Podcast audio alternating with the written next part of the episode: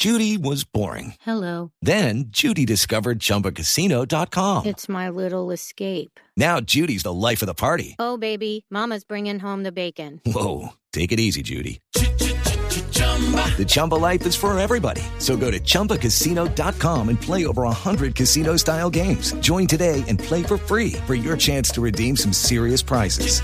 chumba ChumbaCasino.com. No purchase necessary. Void where prohibited by law. 18 plus and conditions apply. See website for details. Un dramático caso de desaparición y presunto rapto de una menor se conoció en Bogotá. Desde hace más de una semana no hay rastro de una menor de 17 años que desapareció en la localidad de Suba. Sus familiares lograron comunicarse con ella y de fondo se escuchaban solo sus gritos de auxilio. Los detalles de esta historia con Daniela Morales.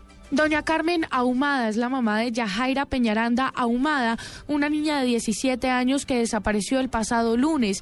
Dice su mamá que ella subió a la ruta del colegio, pero nunca ingresó al centro educativo. Denuncia que un hombre que se hacía pasar por soldado se la llevó. La tiene un individuo que se llama Jason Manrique Moreno y él se hace pasar por soldado profesional y él no es ningún soldado profesional. La niña llamó y, se, y, y le dijo, ¿por qué no regresaba a la casa y ella dice, tía, sáquenme de aquí, colabóreme, pero le quitan el, el, el, celular y vuelve y se insiste a la llamada y ya está apagado. Dice que no sabe de quién se trata, pero que de pronto por las redes sociales pudo haberlo contactado. En este momento las autoridades ya le hacen seguimiento al caso. Daniela Morales, Blue Radio.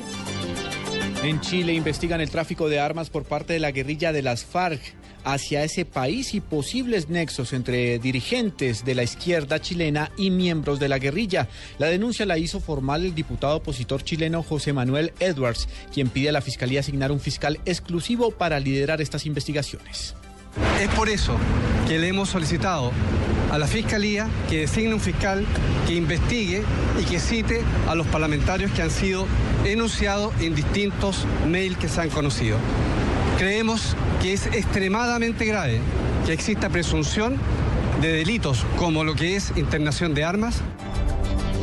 A esta denuncia se unió la diputada chilena Marcela Sabat, quien señaló que también es necesario establecer si existen vínculos y conexiones entre el Partido Comunista Chileno y las FARC. Eh, nosotros también, además de esta denuncia, venimos a emplazar directamente al Partido Comunista y que le explique a la ciudadanía cuáles son sus verdaderos vínculos con el grupo o uno de los grupos más peligrosos narcoterroristas de nuestro continente. Hoy día emplazamos no solamente con la denuncia, sino que también con la respuesta que debe darle a la ciudadanía. 12 del día, 3 minutos. Bajo pronóstico reservado permanece el policía que sobrevivió al accidente que se presentó tras la caída de un helicóptero Black Hawk en Antioquia. En las próximas horas sería sometido a una intervención quirúrgica. Daniela, Daniela Morales. El doctor Rafael Jiménez es el director de la unidad de quemados del Hospital Simón Bolívar. Dice que el subintendente de 24 años, sobreviviente al accidente del helicóptero Black Hawk, tiene quemaduras de tercer grado en el 75% de su cuerpo y que deberá ser sometido a una intervención. Es un paciente de 24 años que el día de ayer ingresó a las 9 de la noche a la unidad de eh, remitido del hospital de Urabá donde lo atendieron inicialmente. Es una extensión de quemadura del 75%, le compromete tórax, eh, la espalda, el superior derecho, el abdomen, la región glútea, los genitales, los muslos, las piernas y los pies. La mayoría de las quemaduras son de grado 3. En este momento el paciente está crítico pero estable. Lo que ha dicho el doctor es que deben esperar a que su condición mejore en las próximas horas para no comprometer su salud en medio de la cirugía. Daniela Morales, Blue Radio. Más noticias a esta hora en Blue Radio. Denuncian un proceso irregular por parte del gobierno en la conformación de bancos de tierras en el departamento del Meta. Asociaciones de terratenientes y ganaderos en la región señalan que la Superintendencia de Notariado y Registro y el INCODER no están teniendo en cuenta que estos predios ya tienen dueño, escriturados y están siendo incluidos en un proceso de restitución. En diálogo con Blue Radio, Marta Bonfries de la organización Dignillanos pide a estas instituciones que revoquen estos procesos. Y hoy no nos quieren valer nada, o sea, es como si no existiéramos. Entonces, eh, nosotros sí existimos, sí somos llaneros, somos poseedores y no permitimos que nos metan en la misma bolsa en que están metiendo a actores delincuenciales y a otros personajes que pues, no tienen nada que ver con nosotros. Esas notificaciones las revoquen. No pueden encargarnos a los ciudadanos la carga de la prueba. Nosotros demostrar que somos los dueños, lo somos. O sea, el gobierno lo que debe hacer es tomarse el trabajo de ir y ver que sí somos los propietarios y hacer lo que no han hecho en todos estos años, que es adjudicar la tierra. 12 del día, 6 minutos, comenzaron los afanes y las angustias para quienes poco entienden del tema de obligaciones tributarias. A partir del próximo martes, cerca de 2 millones 65 mil colombianos tendrán que declarar renta ante la Dirección de Impuestos y Aduanas Nacionales, DIAN. El director general de la DIAN, Santiago Rojas, estimó que precisamente se va a lograr un recaudo este año de 1.53 billones de pesos. Deben declarar renta aquellos colombianos que cumplan una de esas características, esas condiciones. Los invitamos a revisarlas en la página web de la entidad. Sin embargo, las más importantes es que si usted tiene que revisar si tuvo ingresos el año pasado de más de 38 millones 400 mil pesos o un patrimonio superior a los 123 millones eh, y medio de pesos.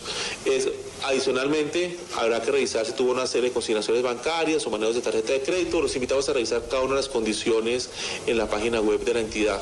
Declarar cada vez es más fácil. La canciller María Ángela Holguín reconoció que la inclusión del microchip en el nuevo pasaporte que se empezará a expedir desde el próximo primero de septiembre elevará el costo del documento. Sin embargo, aún se evalúa el valor específico con el Ministerio de Hacienda. Actualmente el pasaporte colombiano, conocido de lectura mecánica, cuesta 132 mil pesos. El chip va a costar un poco más, pero serían entre 10 mil y 12 mil pesos. No depende de mí porque yo estoy cobrando solo lo que me cuesta a mí la libreta y la impresión, digamos, ¿no? Pero el impuesto de timbre pues es mucho más costoso. En el exterior, por ejemplo, el impuesto de timbre son 52 dólares, que le digo la verdad que sería bueno que el Ministerio de Hacienda pensara si podemos hacer algo. 12 del día, 8 minutos. Más de 8 mil hombres de la Policía Nacional y de Tránsito y Transporte custodian en estos momentos las carreteras del país. En el remate de este puente festivo se espera que sean por lo menos 2 millones 472 mil vehículos los que se movilicen por las principales carreras de, de Colombia, carreteras de Colombia. Precisamente hoy no habrá reversible en la vía Bogotá-Villavicencio. La carretera operará de manera normal. El reporte lo tiene Carlos Andrés Pérez. Por disposición del Ministerio de Transporte y la Policía de Carreteras, hoy no habrá reversible en el sentido Villavicencio-Bogotá como se ha realizado en otras oportunidades al terminar el puente festivo. Solo habrá restricción para vehículos de carga de más de 3.5 toneladas. Así lo confirmó Juan Fernando Castillo, director operativo de Coviandes. El día de hoy eh, no vamos a tener reversible como lo tenemos habitualmente en los puentes festivos. Este por ser un puente atípico, eh, la Policía de Tránsito y el puesto de mando unificado que tiene el Ministerio consideraron que no se debía hacer la medida del reversible. Las autoridades viales invitan a los viajeros para que programen su retorno con anticipación, ya que se espera bastante flujo vehicular. Desde Villavicencio, Carlos Andrés Pérez, Blue Radio. Se acaban de conocer nuevos detalles del accidente de tránsito que le costó la vida a tres personas esta madrugada en Bogotá. La noticia, Juan Carlos Villani. Así es, buenas tardes. Nos encontramos aquí en la avenida Boyacá con eh, calle 39F, esto en la localidad de Kennedy, en el sur de Bogotá. Se trató de un vehículo tipo coupé que esta madrugada eh, el conductor perdió el control del automotor y se estrelló contra un poste que está ubicado aquí frente a un lavadero de carros. Me acompaña el coronel Manuel Silva, el comandante de la Policía de Tránsito de Bogotá. Coronel, bienvenido a Blue Radio. ¿Qué detalles se conocen del accidente? ¿Qué fue lo que pasó? Bueno, sí, afortunadamente nos presentó un evento, un accidente de tránsito aquí en toda la de Boyacá con 39 de la madrugada, donde un vehículo pierde control y colisiona contra un poste. Esto origina que eh, lamentablemente en el sitio pues fallecen dos personas y una en el centro hospitalario. Son dos damas que fallecen, venían siete personas en el vehículo. Por el momento pues también tenemos una acción que lamentablemente el conductor pues abandona el lugar de los hechos, dio la oportunidad un mensaje para las personas que de pronto tengan conocimiento, porque ya que todos son familiares, nos den información de la ubicación de él. Ya está identificado, en este momento sabemos quién es y estamos pues adelantando todas las acciones para que este señor se presente y responda por este hecho. Así es, han dicho también las autoridades que un video de seguridad sería la pieza clave para establecer exactamente qué fue lo que pasó en este lamentable accidente. Juan Carlos Villani, Blue Radio. Juan Carlos, gracias. Y se acaba de presentar otro accidente de tránsito en Bogotá. Una persona murió en el hecho. Eh, la situación sucedió en la carrera 30 con calle 35, sentido norte-sur, al frente de la Universidad Nacional. Los bomberos atienden el accidente entre, en el que se vio involucrado un vehículo particular y un articulado de Transmilenio.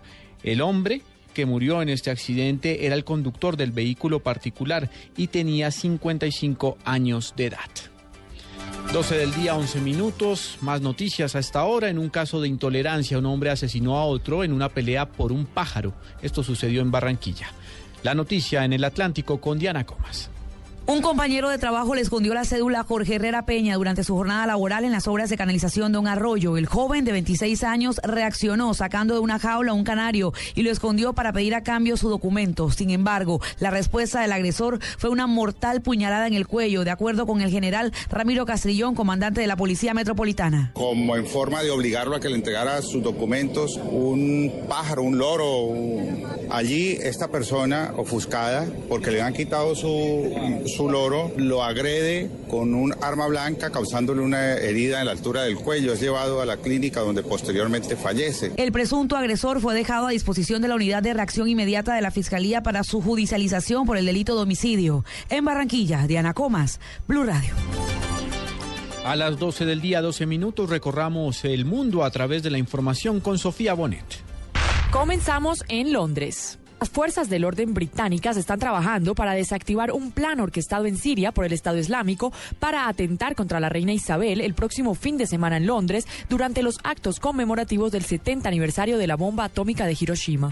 En Argentina, Avanzan las elecciones primarias que definirán a los candidatos para las generales de octubre para consagrar al sucesor de la mandataria Cristina Kirchner.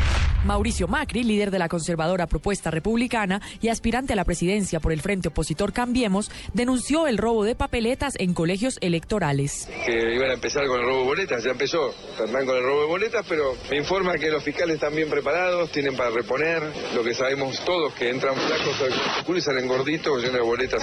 Cada voto es un sueño y que teníamos que cuidar nuestros sueños. En China. 12 personas han fallecido y 5 están desaparecidas por las fuertes tormentas causadas por el tifón Sudelor, el más potente del año, a su paso por la costa suroriental de China.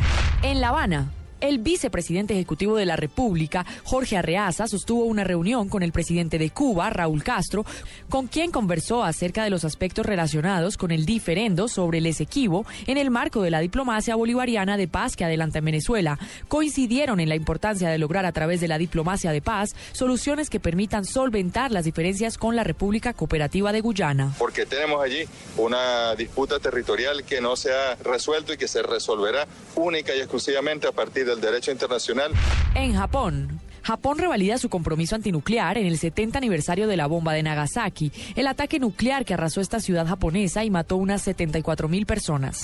Desde el Vaticano, el Papa rememoró hoy el bombardeo nuclear contra las ciudades japonesas de Hiroshima y Nagasaki e hizo un llamamiento a la humanidad para que repudie la guerra y acabe con estas armas. En Nagasaki, ripudi per sempre la guerra e bandisca le armi nucleari e ogni arma di distruzione di massa. Cerramos en los Estados Unidos. Cinco niños y tres adultos fueron hallados muertos en una casa en el estado de Texas este sábado por la noche después de que la policía detuviera a un hombre armado de 49 años que intentó impedirles la entrada. Siguen las investigaciones para saber la relación de este hombre con las víctimas y cómo murieron. Y quedamos atentos al secretario de Estado, John Kerry, que se prepara para emprender el próximo viernes una histórica visita a Cuba en la que deberá afinar para mantener el buen tono diplomático con el gobierno cubano. Sofía Bonet, Blue Radio. Y a las 12 del día, 15 minutos, resumen de la jornada deportiva con Pablo Ríos. Hola, buenas tardes. Hoy continúa la fecha 5 de la Liga Águila. Uniautónoma recibirá al Envigado a las 3 y 15 de la tarde. A las 4 y 30 comenzará la transmisión de Blue Radio para el compromiso entre Cortuluá y Millonarios en el estadio 12 de octubre. Y Fabián Vargas, referente del cuadro bogotano, se refirió a la importancia de conseguir puntos como visitante. Ahora tenemos que ir a buscar otra victoria eh, o sumar allá. Creo que siempre es importante sumar de, visita. Sumar de visitante siempre va a ser muy bueno, pero sabíamos nosotros que, que tenemos que darle, valorizar esos puntos. ¿Y cómo los valorizamos con victorias? Vale recordar que a pesar del golpe en el encuentro anterior frente a Patriotas, el arquero uruguayo de Millonarios Nicolás Viconis está disponible para ese cotejo. Continuando con la jornada a las 5 y 30, Once Caldas se enfrentará a Patriotas y Deportivo Cali visitará Alianza Petrolera a las 7 y 30 de la noche. En el fútbol europeo, James Rodríguez jugó el primer tiempo en el empate 0 a 0 entre el Real Madrid y el Valerenga de Noruega. El Barcelona, por su parte, anunció malas noticias tras confirmar que Neymar estará de baja 15 días por paperas y se perderá la Supercopa Europea el martes frente al Sevilla. Y en la Liga Inglesa, David Ospina fue suplente en la caída 2-0 del Arsenal como local frente al West Ham. El arquero Peter Sech, quien estuvo en el lugar del colombiano, tuvo una floja actuación. A las 2 y 45 de la tarde, el Sporting de Lisboa de Teófilo Gutiérrez y Freddy Montero jugará la Supercopa de Portugal contra el Benfica. Y ya para terminar, en noticias de MotoGP, el colombiano Johnny Hernández partirá en la casilla 15 en el Gran Premio de Indianápolis, Estados Unidos, que se correrá a la una de la tarde, hora de Colombia. Pablo Ríos González, Blue Radio.